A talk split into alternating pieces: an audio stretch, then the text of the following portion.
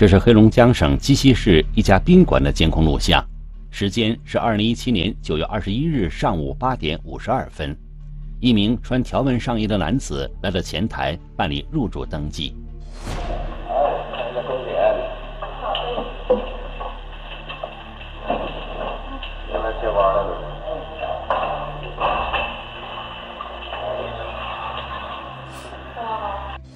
这位客人的身份证件引起了前台接待员的好奇。这个念什么？这个念什么？你说啥？我不认识。一个耳朵上我我已经研究半天。念魁念怀都行。啊。因为这段对话，前台接待员小张对这位姓魁的客人印象深刻，也因此，当两个小时之后。三八八号房间的客人来到前台退房时，小张一眼就发现，这个退房的人不是先前办理住宿登记的那位奎先生。啊，我朋友。他也是。啊，昨天我来退。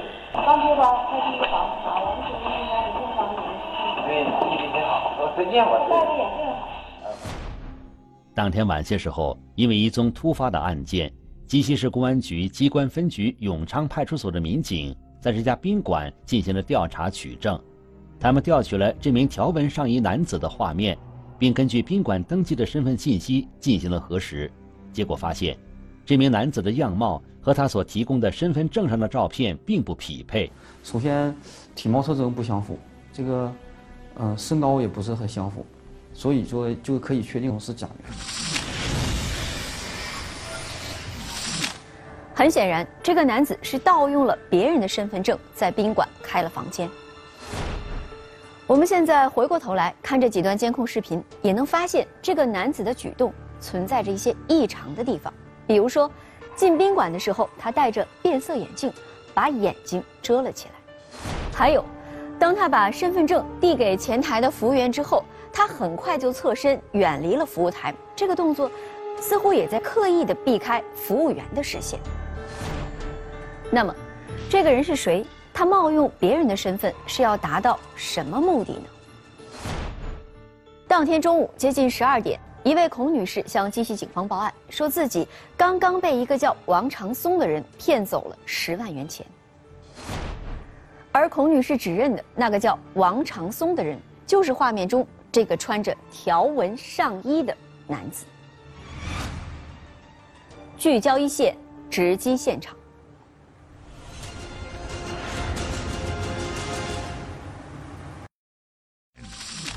人群聚集的城市广场，有人在翩翩起舞，有人在精心策划一次偶遇。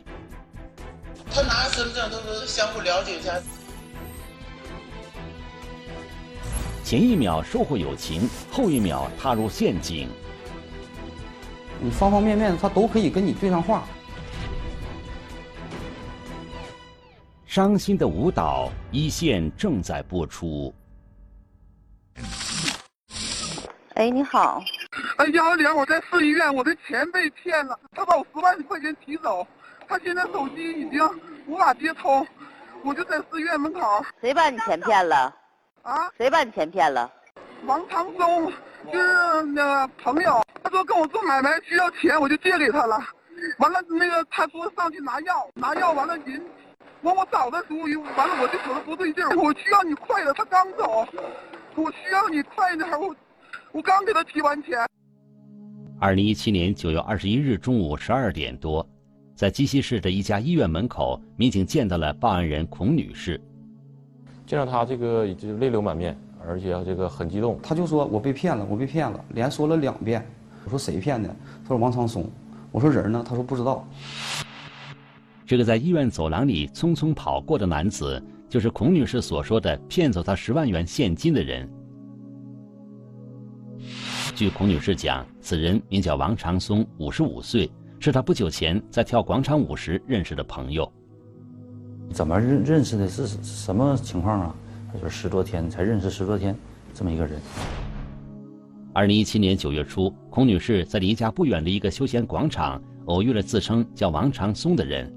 当时孔女士正在学跳广场舞，因为跳得不好，她有些不自信，而王长松的出现给了她某种信心。我说：“哎呀，不会跳有什么的，就是教教完跳一次两次就会了。呃，别那么就是别那么保守。”之后的几天里，孔女士总是能在广场上见到那个叫王长松的人。每到跳交谊舞的环节，王长松总是主动要求成为孔女士的舞伴。都又遇到完了，同学说你再让他教他，完他自然主动就教我了。那教我我，这我有点学会不踩人脚了。因为印象不错，加上对方人又热情殷勤，所以当几天之后，孔女士和叫王长松的人在街上再次偶遇，王长松向孔女士发出一起吃个饭的邀请时，孔女士十分爽快地答应了。那快中午了，请你吃饭吧。我说不用，我说你看你这两天教我跳舞，我我请你吧。两个人就约到一个我们辖区的一个饭店，在饭店的时候，王长松就说了，说咱们这个年龄段的出来就是真心实意的，就是说都好朋友。嗯，我叫王长松，说这个也就是我这个身份证，你看一下。他拿身份证都是相互了解一下，扔给我让我看，让互相有个信任感。王长松自我介绍的方式令孔女士印象深刻。在当时的他看来，能拿出身份证来介绍自己，代表着十足的诚意。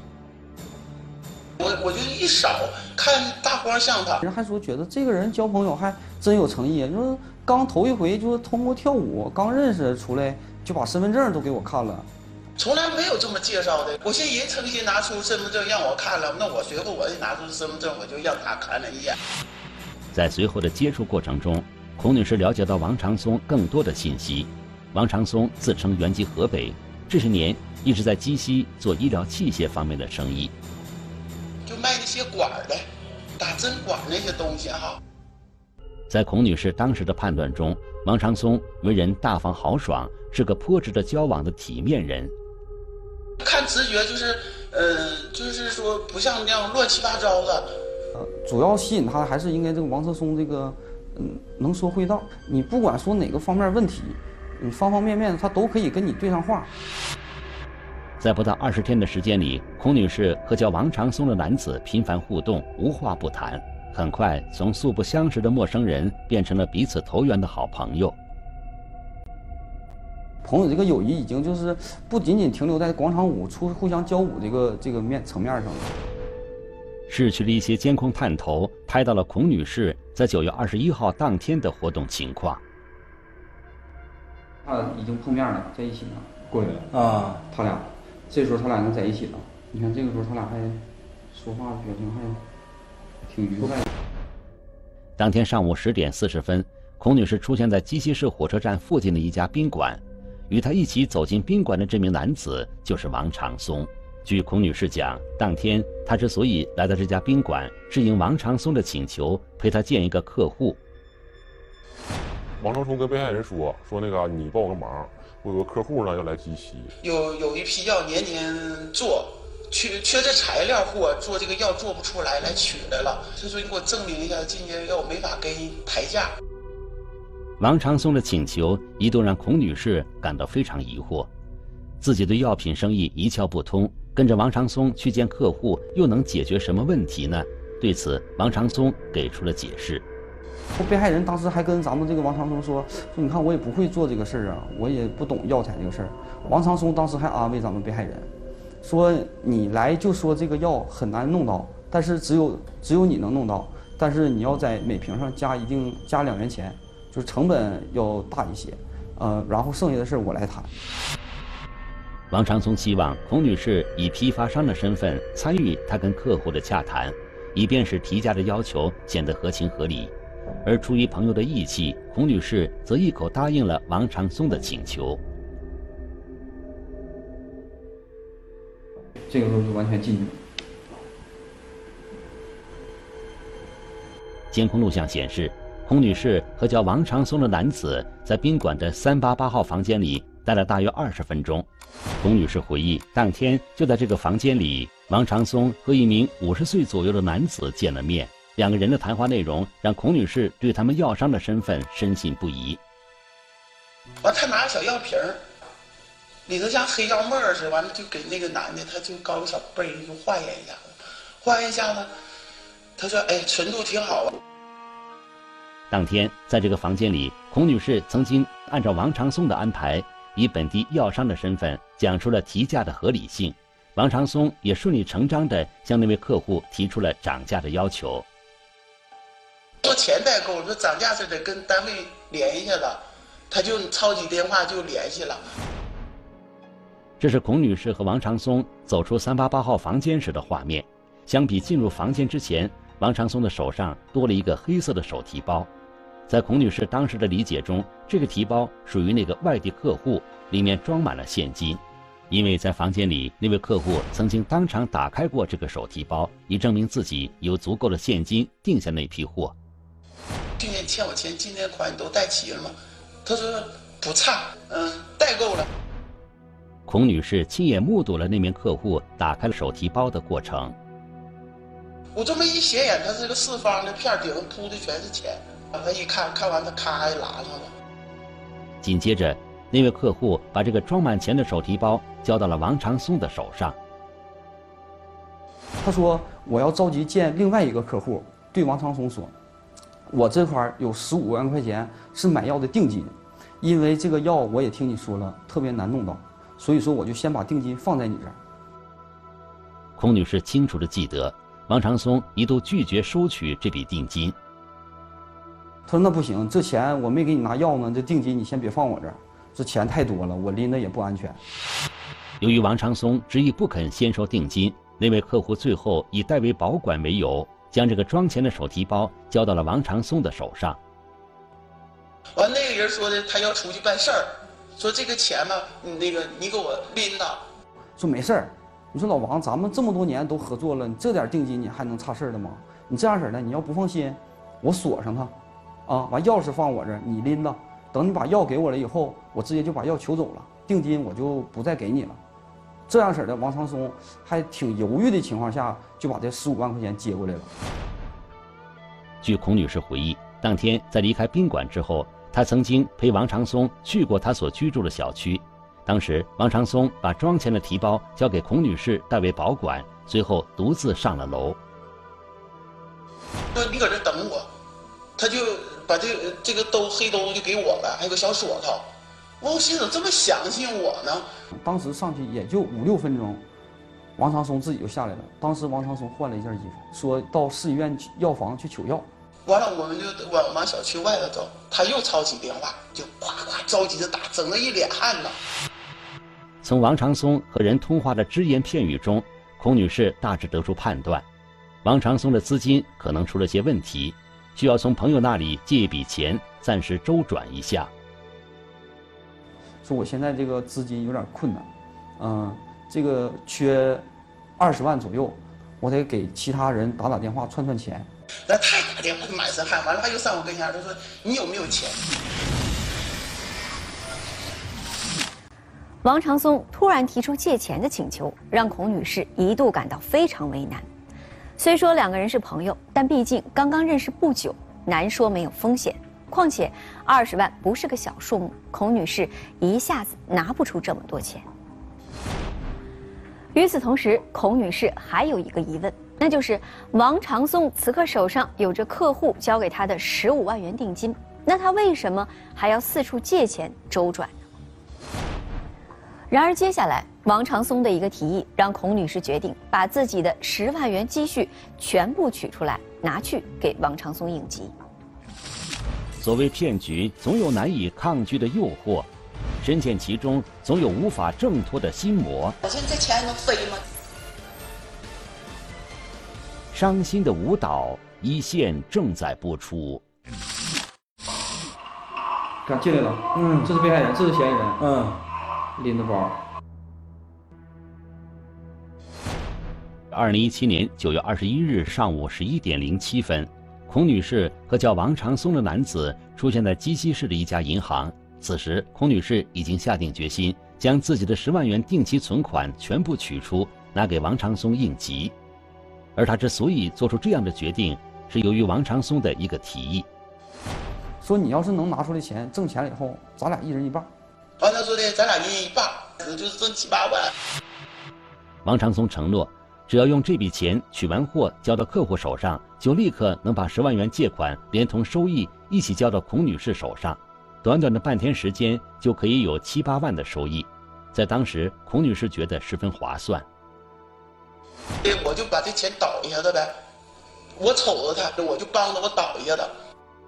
据孔女士讲，这笔十万元的存款是她多年的积蓄，因为准备以后用作养老，她特意存了定期。不死期的吗？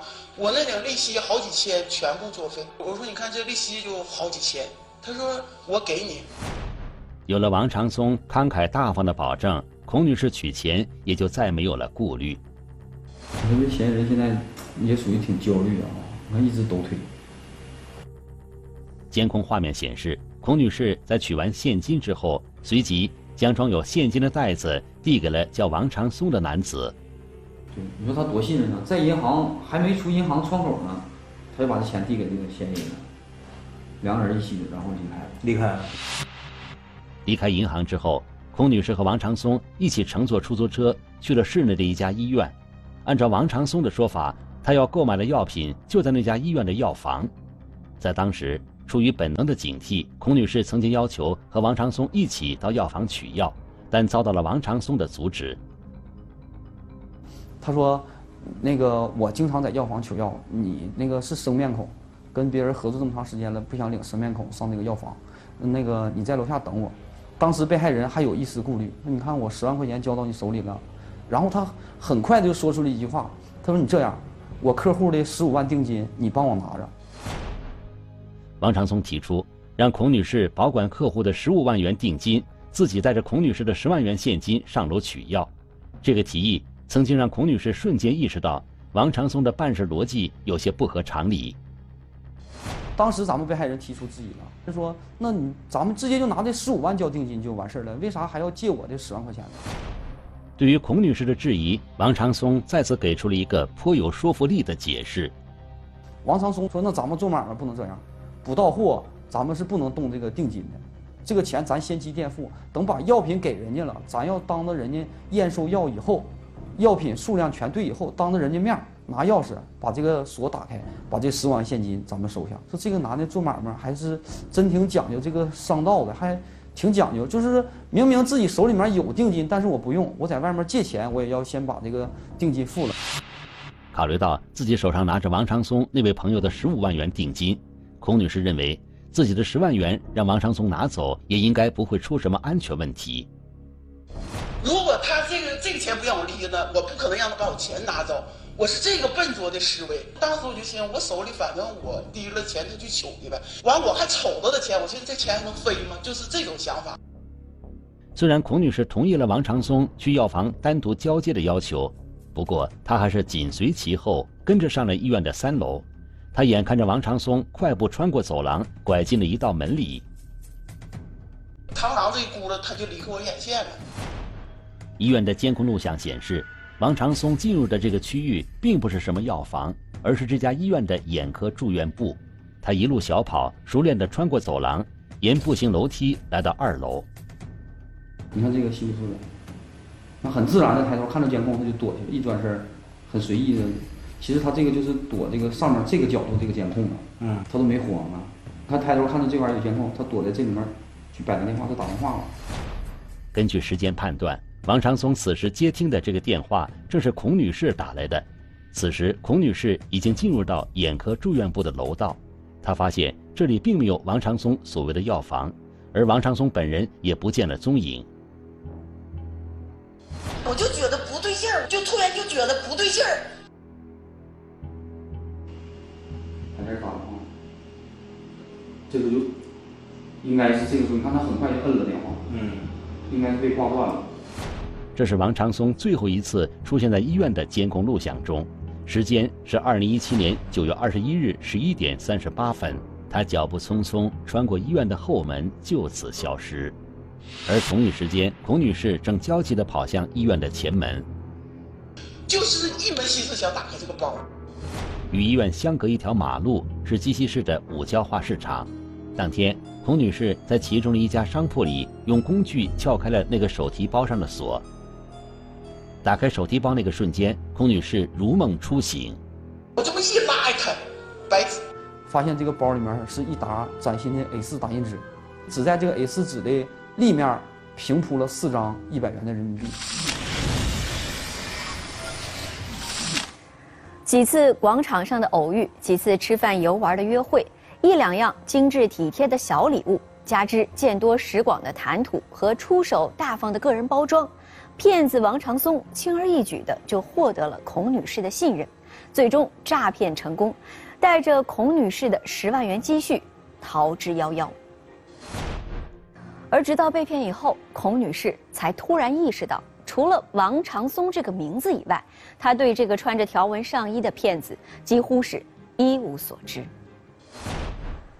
警方查证后发现，这个自称王长松的人在鸡西市的一些宾馆、洗浴场所分别用过三个不同的身份证登记，全部是盗用他人身份。那么，这个人到底是谁呢？那个在宾馆里和他合伙做局的所谓的客户，此刻。又在哪里呢？有备而来，骗子目标明确，四十到五十多岁的女同志。解析骗局，其实套路清晰。伤心的舞蹈，一线正在播出。这是位于鸡西市火车站附近的一家宾馆。案发当天，孔女士曾经和化名王长松的男子来到这里，与一名所谓的客户谈了一笔生意。孔女士原本是出于好心，想要帮朋友的忙，没想到却稀里糊涂的被骗走了十万块钱。而在发现受骗的第一时间，孔女士曾经回到这家宾馆，希望能找到王长松以及他的那名同伙。等我上上总台一问，您说对吧。这是孔女士和化名王长松的嫌疑人一起离开宾馆三八八号房间时的画面。在他们离开宾馆后，大约十五分钟。从三八八号房间走出来了一个穿深色 T 恤的男子，在接近监控探头的时候，他有意无意用手挡住了面孔。随后，这名男子来到前台办理了退房手续。啊，我朋友。他也是。啊，昨天我来退。孔女士确认，这名男子正是当天她在三八八号房间里见到的那个所谓的客户。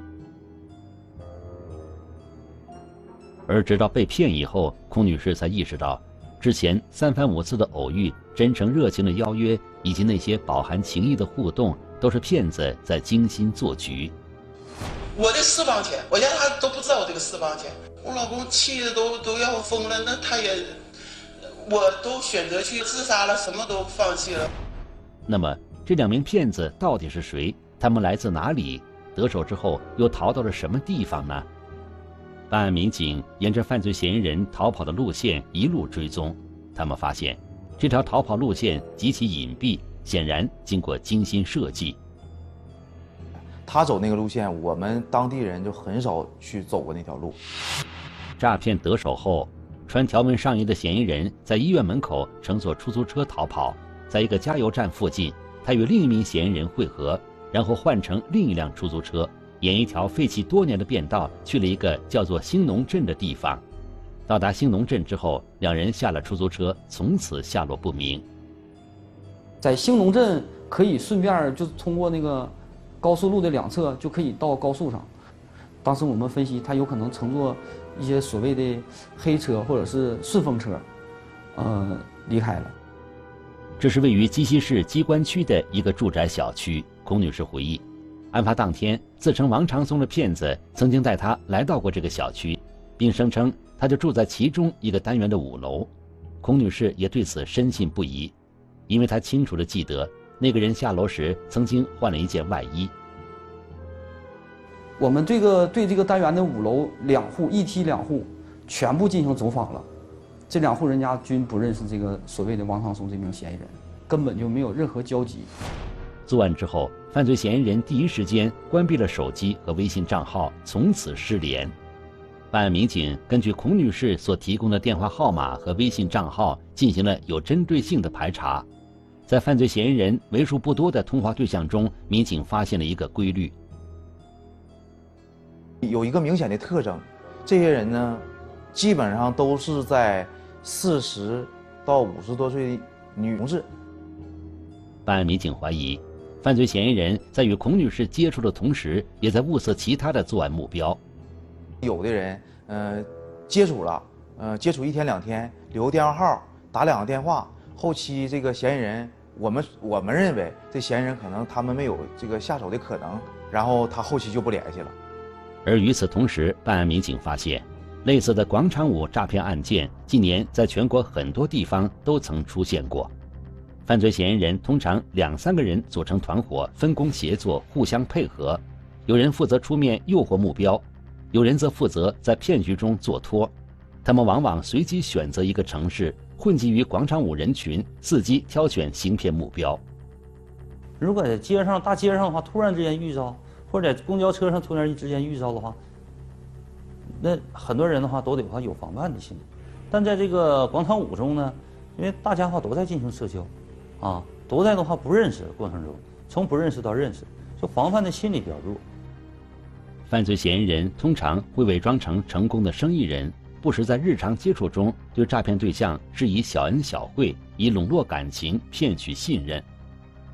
这个被害人拿他当朋友看待了。所以说的话，防范心理的话一再的下降，啊，犯罪嫌疑人看时机成熟了，就抛出了这一个这个诱饵，啊，尤其上当，啊，啊，结果的话，被害人也真上当了，嗯，他就得手了。犯罪嫌疑人得手之后，往往迅速离开作案的城市，沉寂一段时间，再流窜到下一个城市，故伎重演。我们就大胆推测，这个人能不能有同类前科？在海量的图像数据分析之后，办案民警最终将侦查视线锁定在这个名叫吕建的人身上。此人为黑龙江省绥宁县居民，无业，曾经在江苏省扬州市伙同他人对当地广场舞女性成员实施诈骗。经过技术部门的人像比对测试，结合受害人孔女士的指认，办案民警认为。这个吕建和本案中自称王长松的那名犯罪嫌疑人体貌特征高度重合。别别别别别别，你没啥事吧？找啥事吧？别的不用说，别的不用说就完了。找找啥事找我这了解情况，咱了解情况。啥事对不对？啥事你啥事儿？啥事你啥事就完了呗。知道不知道？哎，啥事啥事没事。这哪也没杀人没放火的？对，我这啥事儿？没整点事儿，对。没事没事没事，乐观能乐观的乐观的对待这个事儿，是不是？咱好好的都哈。没事没事，啥事没有。对呀，对咱大家都好，是不是？对对对对兄弟，我开了七个小时啊，从鸡西干回来的。啊啊！哎呀妈呀！嗯，是吧？七个小时。这么远吗？六百五十公里。你不是不知道，你这是你应该比我了解。嗯。要非让我们说呀，俺们说就完了。啊！哎呀，动啊！没动还动啥动？没事儿，哎呀。知道自己因为啥事儿被到带到这个鸡市机关区公安分局派出所吗？什么事儿？诈骗。二零一七年九月初，吕健从哈尔滨乘坐大巴车来到鸡西，在当地的跳广场舞的人群中寻找目标实施诈骗，正是他此行的目的。嗯，晚饭后没事儿就坐那个那个公交车什么车，就到那儿那个城子和区政府。对面有个广场，人特别多。他查找的这个目标呢是什么样的呢？是这个女性，稍微岁数偏大一点，啊，和他岁数相仿，啊，嗯，对网络啦，对这个新鲜的事物啦，不算太了解，而且还比较单纯。吕健在广场舞人群中发现了孔女士，并最后选择孔女士作为行骗目标。在他看来，孔女士家境不错，博有积蓄，人也单纯热情，正是最理想的行骗目标。用什么名骗的这名女子？实施诈骗骗的女子？那他叫王长松，那是叫呗。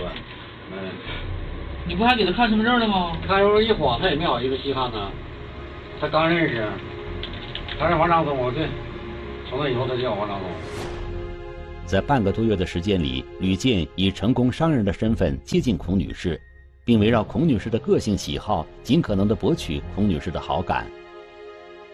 也给他买东西了，那给他买啥了？买套睡衣啊。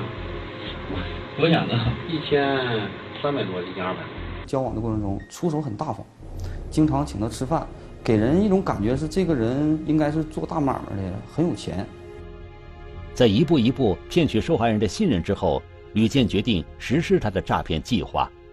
二零一七年九月二十一日当天，吕健用假身份证在鸡西家宾馆开好房间，随后在宾馆外面与同伙完成交接。按照吕健的说法，这名同伙是他在前往鸡西市的大巴车上临时雇佣的。你要想挣点钱你就跟我去，是吧？你配合配合我，我也不用你怎么样。不偷也不抢，嗯，其实你已经跟他说就想骗点钱，对对对，他也知道这个事儿。对。吕健的说辞在办案民警听来并不可信，不过据吕健讲，他之所以决定临时雇佣一个陌生人作为同伙，恰恰是出于安全的考虑。那个犯罪嫌疑人说：“我也没必要跟他说那么多，就是你到鸡西，你这个期间你也不需要打工。”也不需要出大力干活，你想吃什么我就给你买，你想在哪儿住我就给你安排。我是说你人来了跟你拿什么东西，你懂吧？你说啥？就交别的我不能跟他说，不能跟他说这事啊，你就告诉你说，你说拿钥匙了，你就把那黑色公包打开，怎么开？打开是吧？对。等我带钱了，你看钱够，这样给拿出来，现在你看是钱吗？为了使之后开口借钱的行为不至于太过突兀。同时，又让受害人心里更加托底。吕健为自己设计了先回家换衣服取钱的细节。就随便找一个小区出是我家。对，你跟那，你跟那女的说，你说你要先回趟家，有这事儿吧？有。对。完，他还陪你一起去了。他在楼下。他在楼下等着你。对。你上楼还换了件衣服呢。没有衣服在包里，在包里放背包。演演示一下对，就是好像家是这个单元，进去一看是这个家，让他觉觉得信任你，家是这儿的。据吕健讲，此前的所有环节都属于铺垫，需以高额回报以利诱受害人，是这个骗局最终得以成功的关键。你问这女的能不能帮串串串点，是不是？嗯，她说主动说呢，差多少钱？嗯。我说你能有多少？他说我能有十万。嗯。那我说你要拿十万。挣钱就给你，咱俩人一半。在吕健和同伙的精心设计之下，孔女士身处骗局而浑然不觉。而等她意识到上当的时候，两名骗子早已带着骗来的十万元现金消失在人群之中。他当时给的这个同案，拿了一万块钱。然后他说：“我当时没跟他说任何信息，就说这个事儿咱们挣着钱了。”给一万块，他他他干吗？那他不知道拿多少钱呢？他干不干一给一万？啥都没说，乐坏了呢。二零一八年七月三十一日，吕坚涉嫌诈骗一案，在鸡西市机关区人民法院开庭审理，并当庭宣判。法庭认定吕健犯诈骗罪，判处有期徒刑三年十个月，并处罚金人民币二十万元，同时责令被告人向被害人退赔经济损失人民币十万元。目前，本案的另外一名嫌疑人仍然在逃。鸡西警方在积极研判各种证据，对嫌疑人展开抓捕。警方也请观众朋友留意屏幕上的这个嫌疑人，此人身高一米八左右，年龄在四十五到五十五岁之间，略微谢顶，东北口音。如果您有相关线索，请与鸡西市公安局永昌派出所联系。